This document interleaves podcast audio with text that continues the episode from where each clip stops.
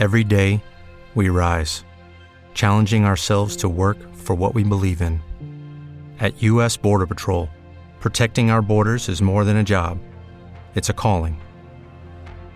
Agents answer the call, working together to keep our country and communities safe. If you're ready for a new mission, join U.S. Border Patrol and go beyond. Learn more at cbp.gov/careers. Metalcaster, el podcast de Metal 2.0.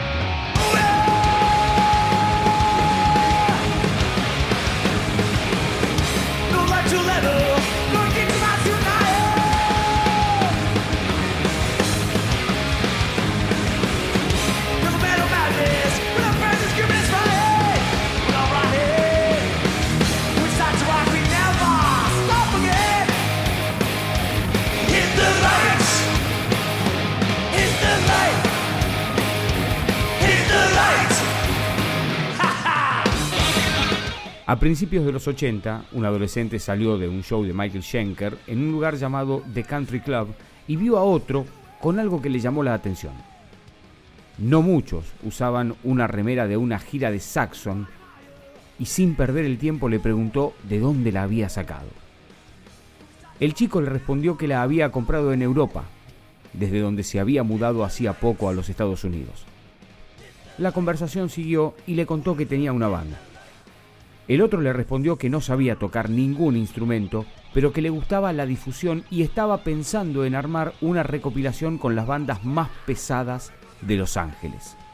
Ese encuentro entre Brian Slagle y Lars Ulrich marcó el inicio del thrash metal. Esa versión mal grabada de Hit the Lights se incluyó en el compilado Metal Massacre y fue la chispa que encendió el fuego.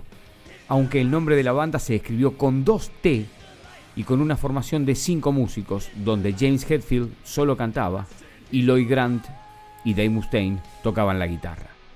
A pesar de que podría considerarse ese preciso punto de partida, el trash fue un movimiento que se gestó casi paralelamente en Los Ángeles, con Metallica y Slayer, en San Francisco con Exodus y en Nueva York con Anthrax y Overkill. Eran chicos que compartían las mismas características y pasiones.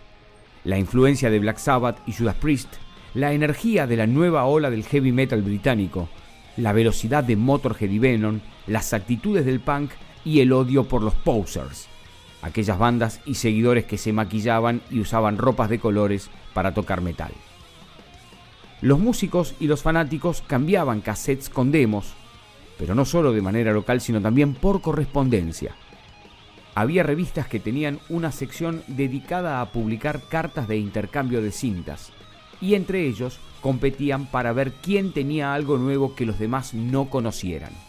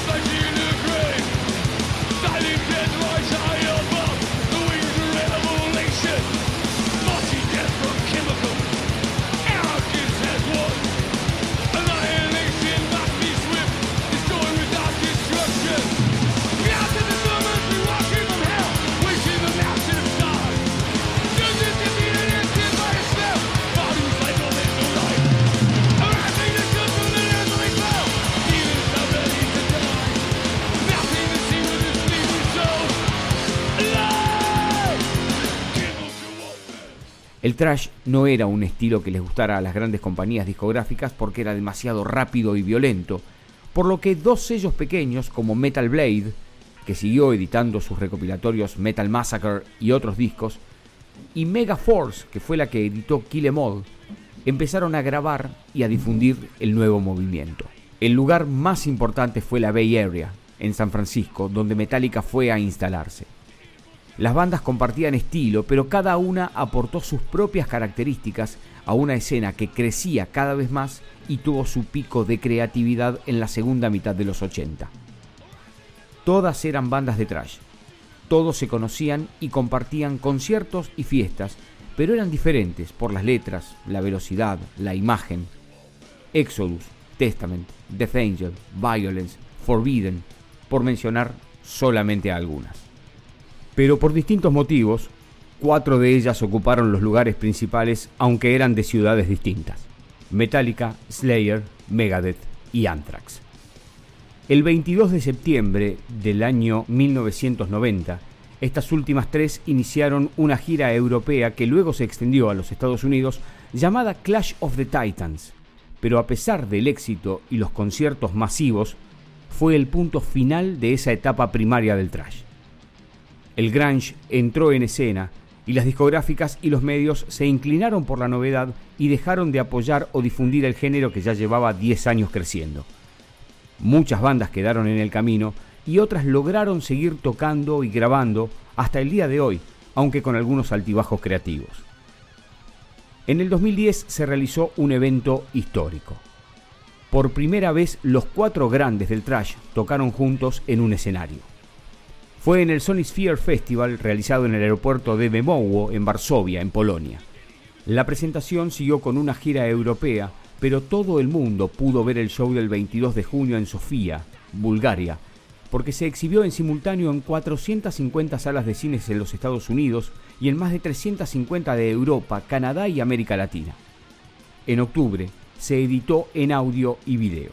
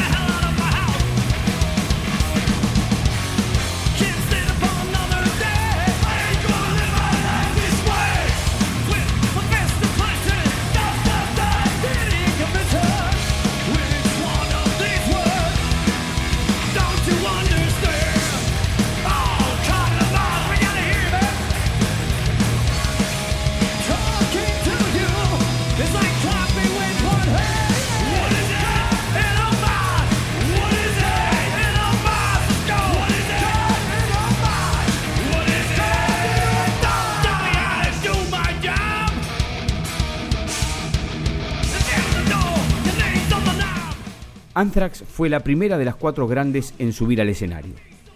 Llegaba con la novedad del regreso de Joey Belladonna, quien había estado a cargo de las voces entre 1982 y 1992, con una segunda etapa entre 2005 y 2007 para el Among the Living Tour.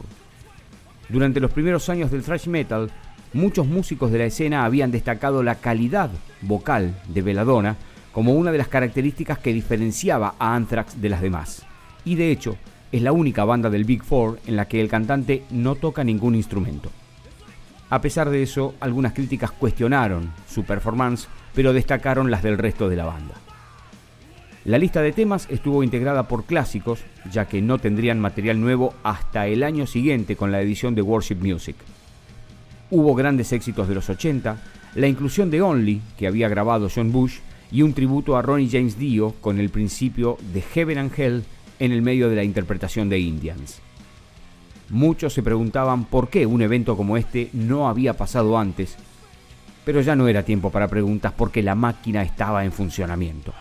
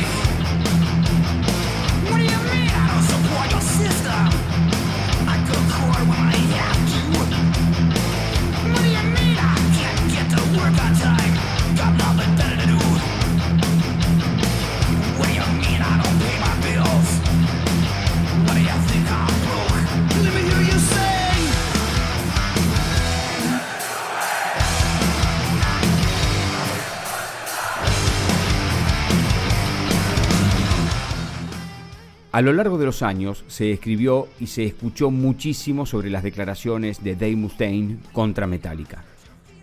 La historia cuenta que lo despidieron en Nueva York, a donde habían llegado para una gira en la costa este con la posibilidad de grabar un disco. A los 10 días le dieron un boleto en micro para el largo camino de regreso a Los Ángeles.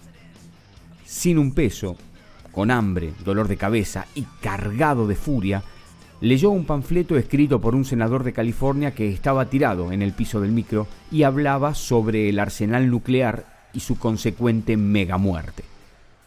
Pidió prestada una lapicera y en un papel escribió las primeras líneas de una canción llamada Megadeth, que nunca llegó a grabar, pero que sería la base de Set the World Afire, que formaría parte del disco debut de su nueva etapa musical. Los años pasaron y en el documental de Metallica Some Kind of Monster del 2003 tuvo la oportunidad de decirle cara a cara a Lars Ulrich lo que había sentido en ese momento. Entre lágrimas y alguna risa le recordó las anécdotas de adolescentes, pero también le recriminó el éxito de la banda que habían formado juntos, pero del que él no había sido parte.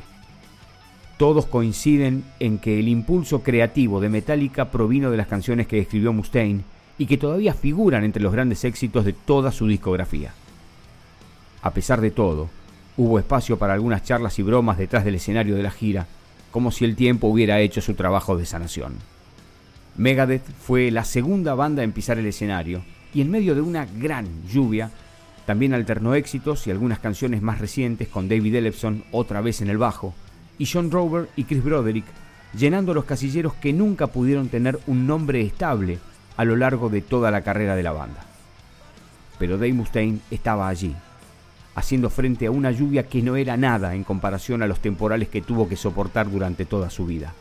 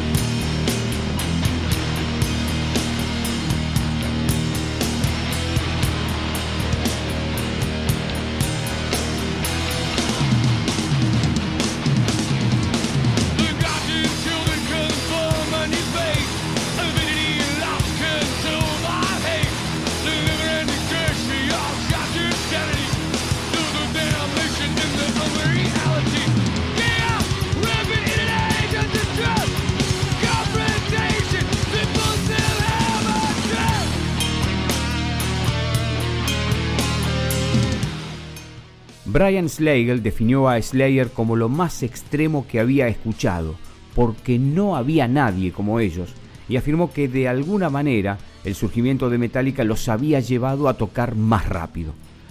Se habían formado en Los Ángeles, pero se mantuvieron lejos del glam de Sunset Strip y ganaron reputación tocando en los alrededores, aunque no escaparon al maquillaje.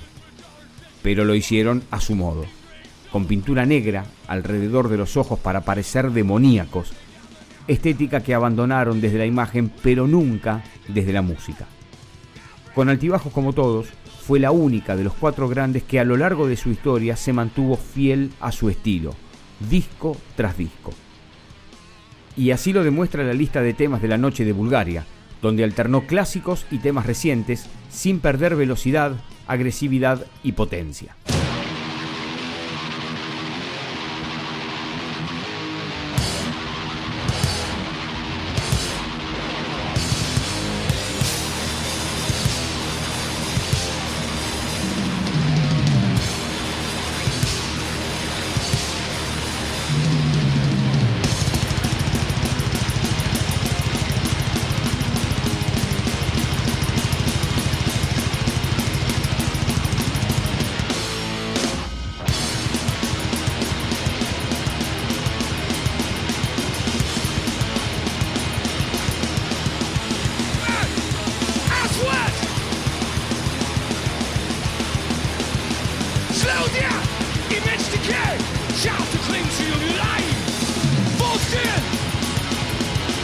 you!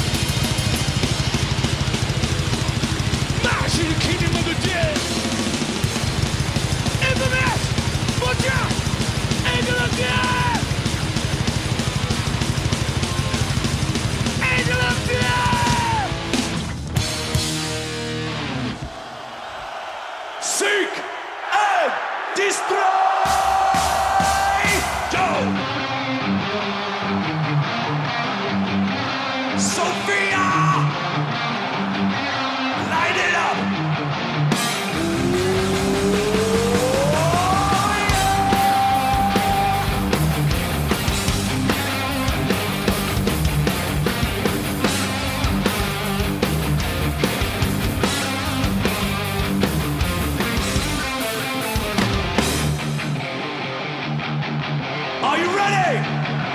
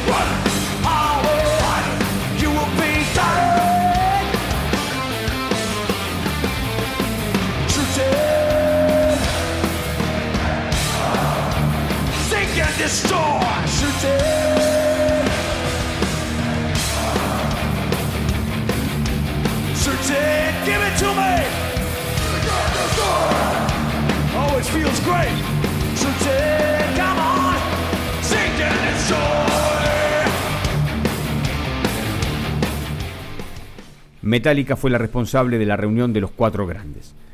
Además de la organización y la logística, la banda armó una cena antes del primer concierto, sin agentes ni managers, solo los músicos reunidos en un salón.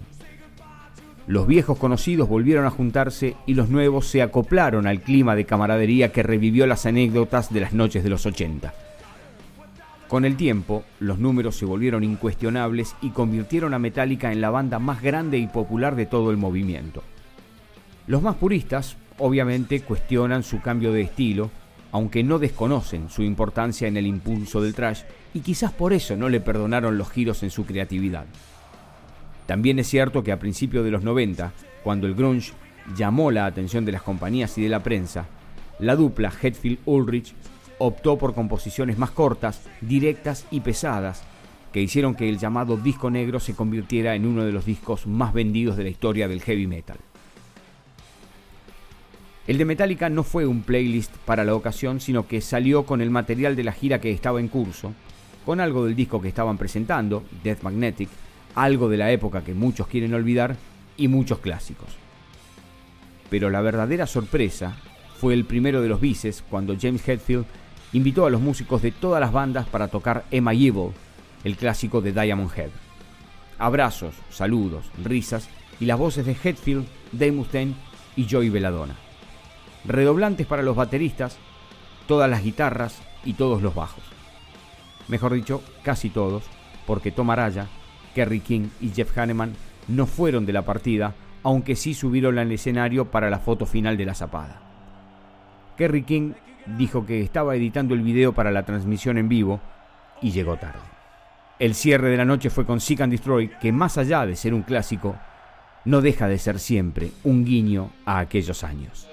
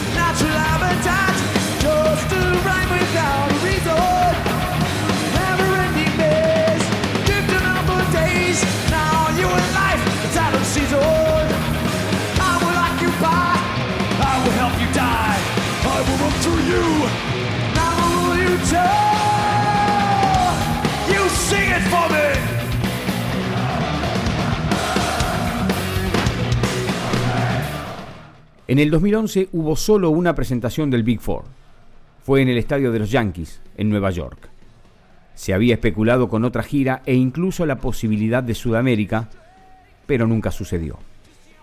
Cuando Slayer anunció su despedida, Dave Mustaine declaró que estaría bien hacer al menos un concierto más antes de que dejaran los escenarios, pero tampoco pasó.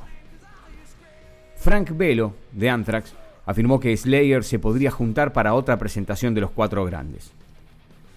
Será entonces cuestión de esperar, como lo hicieron aquellos adolescentes que hicieron historia en el metal y volvieron a encontrarse como hombres para escribir otro capítulo 30 años después.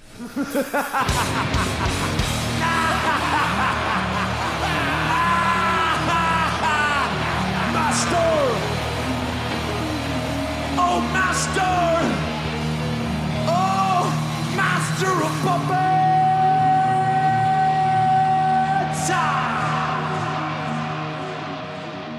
Metalcaster, el podcast de Metal 2.0.